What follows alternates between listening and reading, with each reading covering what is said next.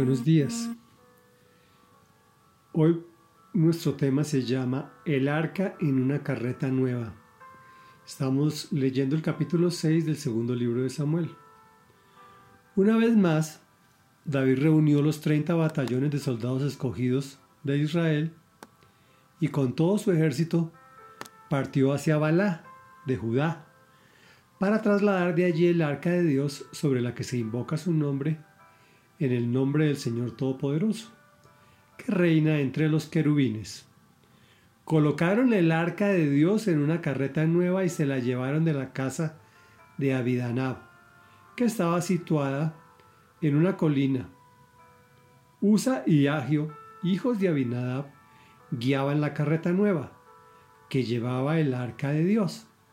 Agio iba delante del arca mientras David y todo el pueblo de Israel danzaban ante el Señor con gran entusiasmo y cantaban al son de arpas, liras, panderetas, cistros y címbalos. Al llegar a la parcela de Nacón, los bueyes tropezaron, pero Usa extendiendo las manos sostuvo el arca de Dios. Entonces la ira del Señor se encendió contra Usa por su atrevimiento y lo hirió de muerte ahí mismo de modo que Usa cayó fulminado junto al arca. David se enojó porque el Señor había matado a Usa, así que llamó a aquel lugar Pérez Usa, nombre que conserva hasta el día de hoy. Aquel día, David se sintió temeroso del Señor y exclamó, es mejor que no me lleve el arca del Señor. Y como ya no quería llevarse el arca del Señor a la ciudad de David, ordenó que la trasladaran a la casa de Bet Edom, oriundo de Gad. Fue así como el arca del Señor permaneció tres meses en la casa de Obededom de Gad, y el Señor lo bendijo a él y a toda su familia. En cuanto le contaron al rey David que por causa del arca del Señor había bendecido a la familia de Obededom y toda su hacienda, David fue a la casa de Obededom y en medio de gran algarabía trasladó el arca de Dios a la ciudad de David. Apenas había avanzado seis pasos lo que llevaba el arca cuando David sacrificó un toro y un ternero engordado. Vestido tan solo con un efod de lino, se puso a bailar ante el Señor con gran entusiasmo. Así que entre vitores y al son de cuernos de carnero, David y todo el pueblo de Israel llevaban el arca del Señor. Sucedió que al entrar el arca del Señor a la ciudad de David, Mical, hija de Saúl, se asomó a la ventana y cuando vio que el rey David estaba saltando y bailando delante del Señor, sintió por él un profundo desprecio. El arca del Señor fue llevada a la tienda de campaña que David le había preparado. La instalaron en su sitio y David ofreció holocaustos y sacrificios de comunión en presencia del Señor.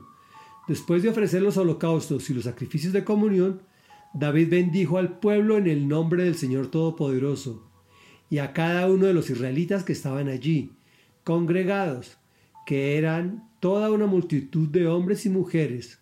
Les repartió pan, una torta de dátiles y una torta de uvas pasas. Después de eso, todos regresaron a sus casas.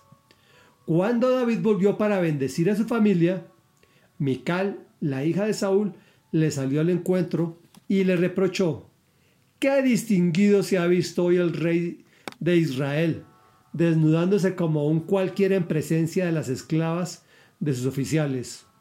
David le respondió, Lo hice en presencia del Señor, quien en vez de escoger a tu padre o a cualquier otro de tu familia, me escogió a mí y me hizo gobernante de Israel, que es el pueblo del Señor, de modo que seguiré bailando en presencia del Señor y me rebajaré más todavía hasta humillarme completamente. Sin embargo, esas mismas esclavas de quienes habla me rendirán honores. Y Mical, hija de Saúl, murió sin haber tenido hijos. Meditación. Me encanta David, siempre pensando en honrar a Dios. Decide trasladar lo que representa su presencia. Coloca el arca en una carreta nueva, danzan y cantan con gran entusiasmo. Usa sostiene el arca y muere.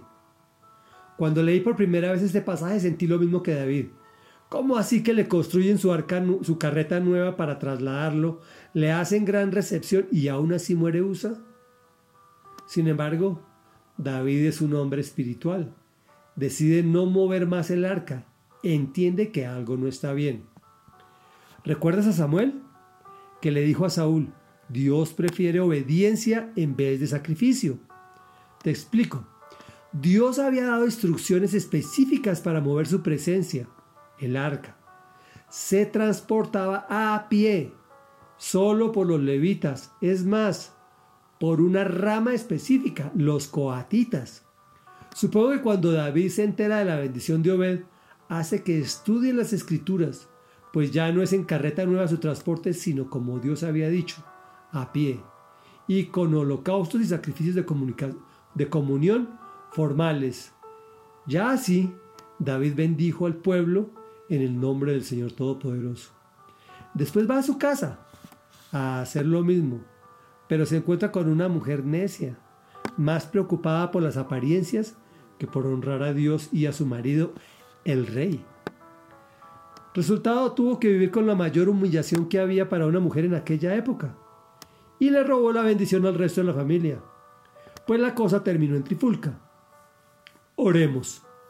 Señor bueno, Queremos ser como David, siempre tratando de honrarte, incluso de forma en consulta. Claro, nosotros entendemos que tú nos diste un orden que debemos respetar. Queremos tener hogares bendecidos y prosperados. Danos la oportunidad de que el arca de tu palabra permanezca en nuestra casa.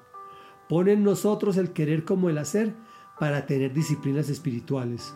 Te lo pedimos en el nombre de Jesús. Amén y amén.